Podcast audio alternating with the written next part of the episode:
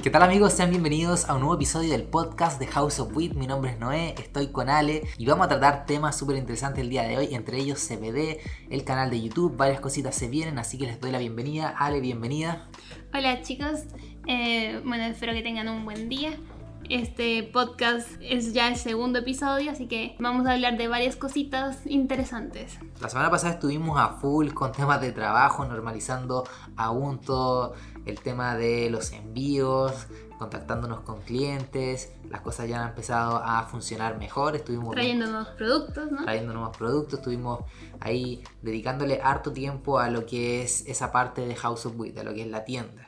También estuvimos subiendo algunos contenidos, por ejemplo, subimos un video el domingo pasado sobre consumo responsable durante la cuarentena.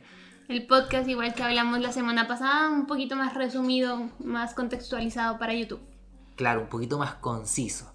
Y acá un dato chistoso, un poco triste por así decirles, que el video en menos de 24 horas fue puesto para mayores de edad en YouTube. Esto significa que, claro, la plataforma le pone una restricción. Y nosotros sinceramente no entendemos por qué si estábamos hablando de cómo disminuir el consumo, era un tema educativo, era un tema muy alejado de lo que pudiese ser la, el incentivo o el promover el uso lamentablemente YouTube con sus políticas y bueno, la gente que también reporta mala onda, ¿por qué hacerlo? No, aún no lo entendemos, cero tolerancia. Y el que le pongan restricción al video es malo porque hace que menos gente lo pueda ver. De partida no te sale también tu apartado de, de notificaciones, de suscripciones sale menos. Entonces menos gente lo, lo, alcanza. Decirle nomás a la gente que hay que ser tolerante. Si es que vemos un contenido en internet que no nos guste, no veamos el contenido, no veamos el canal. Pero bueno. Esta semana otra de las cosas que hicimos fue cosechar, ¿verdad? Estuvimos harto rato dedicándole tiempo a la cosecha. Teníamos varias plantitas y, y crecieron bien grandes. Entonces... Bien bonitas bien bonita y estuvimos mostrándoles un poco de eso en Instagram, en la historia, en los posts. De hecho les mostré ahí un post con varias fotos de una planta morada, una de mis favoritas en cuanto a crecimiento porque aún no la he probado como para decir mi favorita en general, pero en cuanto a crecimiento una planta que fue súper bonita, ¿sí o no? Sí, Esos colores morados, azules, casi negros. Era muy densa también, mucha resina al menos a quienes les gustan las plantitas con estos colores, realmente en esta planta se pudo apreciar el máximo potencial de, esos pigmentos. Y esta coloración se produce por unos pigmentos que se llaman antocianinas. Estos se incluyen o están en el grupo de los flavonoides, que son compuestos que también seguramente habrán escuchado en algún momento y que tienen la finalidad de atraer polinizadores, también proteger a la planta. En general todas las plantas tienen esta, este pigmento, que es la antocianina, pero lo tienen en distintas concentraciones. Pues en su genética viene la cantidad de, de este pigmento que van a traer, que sería como el mismo pigmento que, la clorofila. La clorofila es una pigmentación verde, esta es la morada y también tiene otras tonalidades, no es solo morado. También rojizos. El punto con esto es que para que uno pueda tener una planta de estas coloraciones, tiene que haber en juego dos factores principales. Primero que todo, que la genética tenga una alta concentración de esta pigmentación o el potencial de generarlos y también el ambiente en el cual crezca la planta. Por ejemplo, esta coloración se pone así durante el periodo de floración y sobre todo cuando las temperaturas empiezan a bajar. Cuando hace más frío las plantas se empiezan a poner moradas. También hay en juego temas de pH, pero en general podemos ver que las plantas cuando empiezan a estar expuestas a un clima más frío, empiezan a tomar estos colores que en lo personal a mí me gustan muchísimo. Eso sí, cabe destacar que la coloración no tiene nada que ver con el efecto con que sea más potente, con que tenga más THC, con que sea más CBD, no tiene nada que ver, simplemente es la pigmentación, la coloración de la planta. De hecho, nosotros le tenemos bastante fe a esta planta. Tiene mucha resina, más allá de las hojas moradas, los cogollos se ven bien resinosos, bien bonitos. Y densos. Eso fue una de, de las cositas que estuvimos haciendo esta semana, estuvimos cosechando otras plantas Eh, Sí, tuvimos harto. harta pega en cuanto a, a tema de, De manicurado. de manicurado y de las plantas. Y bueno, ahora se están secando y esperando el próximo proceso nomás. También le mostramos en las historias que tuvimos que pelar muy bien las flores antes de poner a secar. Ya hemos hablado previamente de manicurar antes o después del secado. Nosotros lo tenemos que hacer antes porque estamos en un lugar en donde hay alta humedad y los cogollos gruesos, los cogollos densos son muy propensos a que les aparezca moho. Entonces, para evitar eso y que haya una mejor aireación durante el secado, lo que hacemos es cortar todas las hojitas y dejarlo lo más pelado posible para evitar cualquier riesgo. Pasando al tema de la semana, esta semana pensamos hablarles de CBD, que también fue una de las plantas que cosechamos esta temporada, una planta alta en CBD. El año pasado también habíamos cultivado una, ¿te acuerdas? Sí, fue una bastante buena experiencia tanto el año pasado como ahora. La de ahora no la hemos probado, pero al menos en temas de cultivo también tomó unas tonalidades oscuras y también bastante resina, un cogollo inmenso, muy grande. De hecho, también se los mostré ayer día sábado, subí un post con esa planta y esperamos cuando esté seca ya probarla para dar el finiquito de si nos gustó o no- nos gustó. Nosotros no teníamos mucha experiencia con el CBD, pero cuando probamos esta planta vimos que en realidad tiene muchas cosas interesantes. Esta que nosotros probamos el año pasado no era CBD pura, sino que tenía un porcentaje, un ratio 1 a 1, que es 10% de THC, 10% de CBD, o sea, igual. Y el efecto, la verdad, que era interesante, era suavecito, como bien ligero. sí noté que cuando la utilizaba estaba muy fluido en todo el tema de la comunicación, hablaba muy bien, si bien me sentía más relajado, sentía un efecto corporal y levemente elevado, aunque igual se sentía, pero mucho más leve a que una variedad con alto contenido de THC. Lo que noté, como les digo, es el tema de, de que la conversación salía muy fluida y como que realmente es diferente, vale la pena probar y experimentar, Sí. por eso lo quisimos hacer de nuevo este año. También, por ejemplo, para la gente que lo deja quizás con un poquito de ansiedad el THC. El CBD tiene eso que baja un poco el efecto del THC, entonces es interesante en ese sentido. El CBD vendría a ser un antagonista del THC, te ayuda a regular esa psicoactividad. Como bien dice Ale, si es que eres de aquellas personas que le da paranoia, que le da más ansiedad, de partida lo primero que hay que hacer ahí es disminuir las dosis y utilizar microdosis, pero también empezar a explorar en el área del CBD, en las variedades con este compuesto que es bastante interesante, pero aún poco explorado por aquellos usuarios que utilizan hierba con fines recreacionales. Hasta ahora, la verdad que la mayoría de, de cultivadores o de breeders, más bien, que producen la genética, se han centrado mucho en el tema del THC y variedades con más THC y más psicoactivas. Y realmente el CBD también tiene su parte interesante en esto. La hierba de los años 70, la hierba que utilizaban los hippies, por ejemplo, el porcentaje de THC, el contenido de THC que tenían era súper bajo, 5%, 6%. Hoy encontramos hierba de 15%, hasta 20% incluso de THC, o sea, muy psicoactivas con mucho efecto mental. Y hoy en día se está explorando esto del CBD y, está entrando con todo también, pero sobre todo en el ámbito medicinal, no tanto en el ámbito recreacional, pero también empiezo a ver gente que está plantando más CBD. Y sí, como dice Noé, más en el ámbito medicinal, porque los estudios han mostrado, de hecho la OMS indica que el CBD no tiene potencial de ser abusado ni de generar dependencia, por lo que es bastante seguro utilizarlo. Y la OMS ha reconocido eso.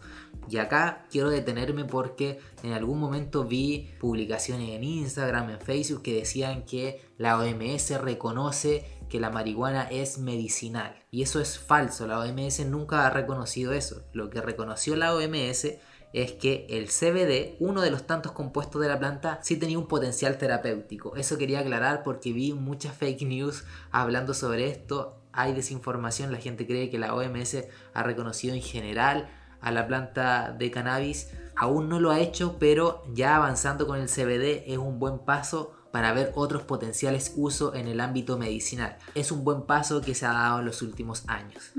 Y como se ha liberalizado un poco más del tema del CBD, que antes estaba prohibido, ahora ya no, ahora cada vez se ha permitido estudiar más, se sabe más de sus usos, de qué potencial tiene. Por ejemplo, se ha visto que sirve para controlar las convulsiones en niños con epilepsia, también para temas de inflamación, de dolor, eh, para temas de insomnio, para temas de ansiedad también se ha visto mucho. Entonces tiene un gran potencial que se está estudiando y que poco a poco la OMS también reconoce su, su uso. Como tú bien dices, los temas de inflamación, por ejemplo, aquellas personas que tienen artritis, eh, o enfermedades reumatoides. Se ha visto que han empezado a utilizar más porque realmente ayuda al tema de, estas inflamaciones, de los dolores que también producen estas enfermedades en las articulaciones. Eh, entonces es algo bastante interesante que recién en los últimos años, 3, 4 años, se ha empezado a, hablar más de esto. Y en Estados Unidos incluso el CBD ha sido un boom en los últimos tres años han surgido muchas empresas que se han dedicado a cultivar variedades altas en CBD, a desarrollar productos que tienen este compuesto, incluso se ven y se encuentran. Hasta nosotros tenemos acá en nuestra tienda productos como aceites, gomitas, cremas. En Estados Unidos también se venden aguas con CBD.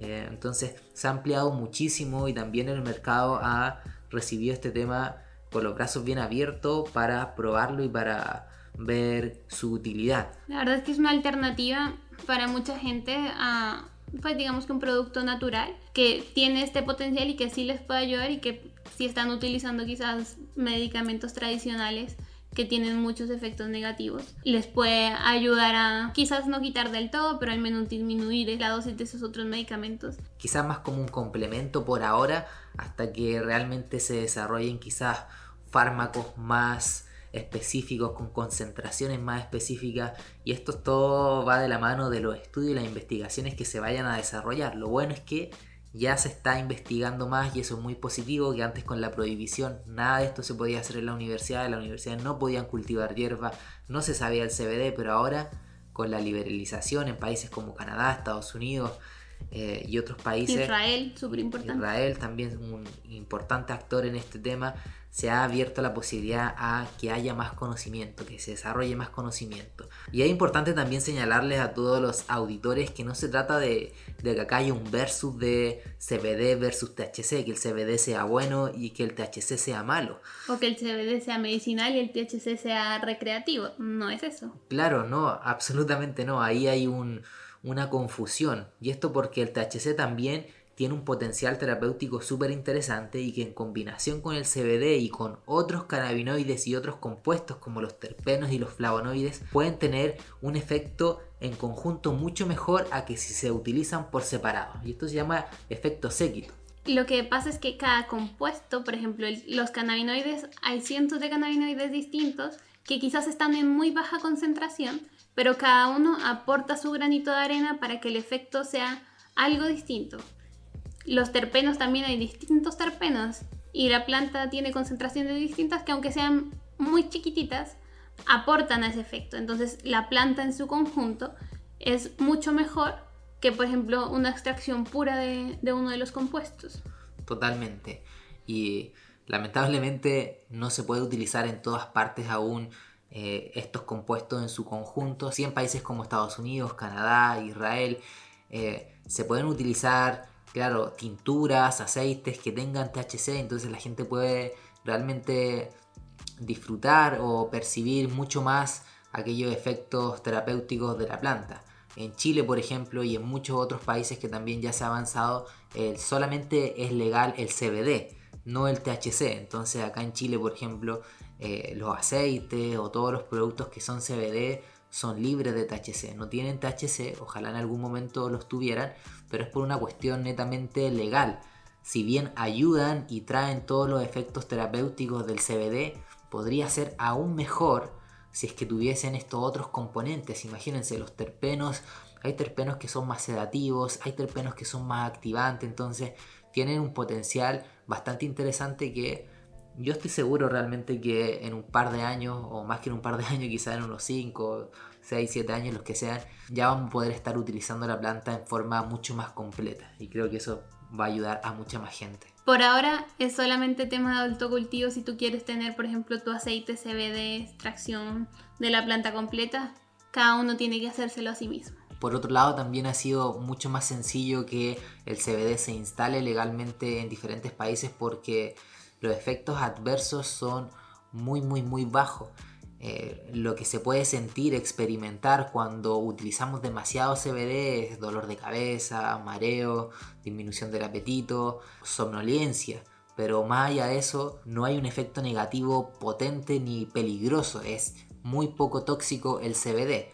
Y estos síntomas también se eliminan eh, bajando las dosis o simplemente dejando de utilizar el CBD. Es por esta razón que se considera tan seguro y los auditores igual se preguntarán en qué tipo de plantas está el CBD, de dónde vienen los productos de CBD, de dónde se extraen. Quizá le podría aportar un poquito más en ese sentido. Los productos de CBD en general, por ejemplo los que son de extracciones puras, vienen habitualmente del cáñamo porque el cáñamo, en el cáñamo se han desarrollado variedades con alto porcentaje de CBD para poder hacer este tipo de, de, productos. El cáñamo tiene muy baja concentración de THC. Para que sea cáñamo, tiene que tener menos de 0,2% de THC. Por eso las extracciones puras vienen del cáñamo. Por otro lado, podemos encontrar CBD en estas variedades que comentamos en un principio, que eran con un mayor porcentaje de CBD, pero que también tienen otros cannabinoides. Que son las variedades que han ido desarrollando los breeders, los cultivadores, porque se está demandando más CBD que variedades con compuestos más parejos, 10% CBD, 10% de THC. Eso es lo que se ha ido eh, desarrollando y es lo que también se encuentran en muchas de las semillas que también hay disponibles en el mercado. Sí hay algunas que son, por ejemplo, plantas que tienen solamente CBD, pero esas la verdad que no se encuentran fácilmente, están por ejemplo en Israel, en Estados Unidos, pero no, por ejemplo aquí en Chile no han llegado en Latinoamérica en general tampoco se encuentran. Al menos masivamente no, sí tengo entendido que en España se venden incluso flores con solamente CBD. Al mencionaba el tema de Israel porque no sé si ustedes sabrán, pero en ese país han sido pioneros en todo el desarrollo genético de las variedades, también en todo el tema de la agricultura y, la industria del cultivo de hierba y el uso medicinal. Y allá fueron los primeros en desarrollar variedades, ponte tú con 17% CBD y 1% THC, ese tipo de, de rangos de los elementos. Y eso también porque allá llevan más de 30 años de, de experiencia en esto, porque el cannabis medicinal es legal desde hace mucho tiempo. Sí, así es. Por eso hay un, mayor desarrollo que acá. Y para aquellas personas que están interesadas en probar el CBD, en ver si es que les puede ayudar o no les puede ayudar, sería interesante que hablásemos de la dosificación. ¿Cómo debería la persona utilizar el CBD? Esto la verdad que depende de cada persona, porque cada cuerpo es un mundo. La dosis que quizás me funciona a mí no le va a funcionar a Noé. Cada cuerpo responde de forma distinta. Por eso es importante que uno pruebe hasta dar con la dosis que le hace bien a uno. Totalmente, porque va a depender del metabolismo de la persona, del sexo de la persona, del peso de la persona. Entonces la dosis se va buscando hasta encontrar aquella que realmente uno vea que le está funcionando y que le aporta. Para que tengamos un rango, una dosis baja es menos de 10 miligramos, entre 10 y 15, una dosis media entre 20 y 30 y una dosis alta más de 50 miligramos de CBD. En general a la gente siempre se le recomienda partir de a poco, viendo cómo se va sintiendo, el efecto también es acumulativo, esto quiere decir que si uno empieza, ponte tú, está tomando un aceite, con medio gotero, si es que lo toma el día 1, 2, 3, al cuarto día ya va a ir sintiendo mucho más. Y bueno, se trata de, ir viendo qué cosas te funcionan bien, aquello que se adecue a lo que quieres. Al final acá lo que la gente anda buscando es disminuir aquellos síntomas de sus enfermedades y es notorio cuando la gente empieza a dormir más, cuando empieza a sentir menos dolor, cuando empieza a, a tener menos ansiedad, etcétera. Y bueno, ese fue el segundo episodio del podcast. Esperamos que les haya gustado y ya nos veremos en el próximo. Mándenos todo su feedback, escríbanos por Instagram si es que escucharon el podcast, queremos saber si es que les está gustando esta dinámica que estamos haciendo. Así que muchas gracias por escucharnos chiquillos, les mando un gran abrazo, recuerden visitar nuestro contenido en Instagram, en YouTube, en todas nuestras redes sociales y por supuesto también visiten nuestra tienda que eh, tenemos varios productos bien interesantes para la comunidad que es de Chile. Así que eso, un gran abrazo y nos vemos en el próximo episodio. Chao.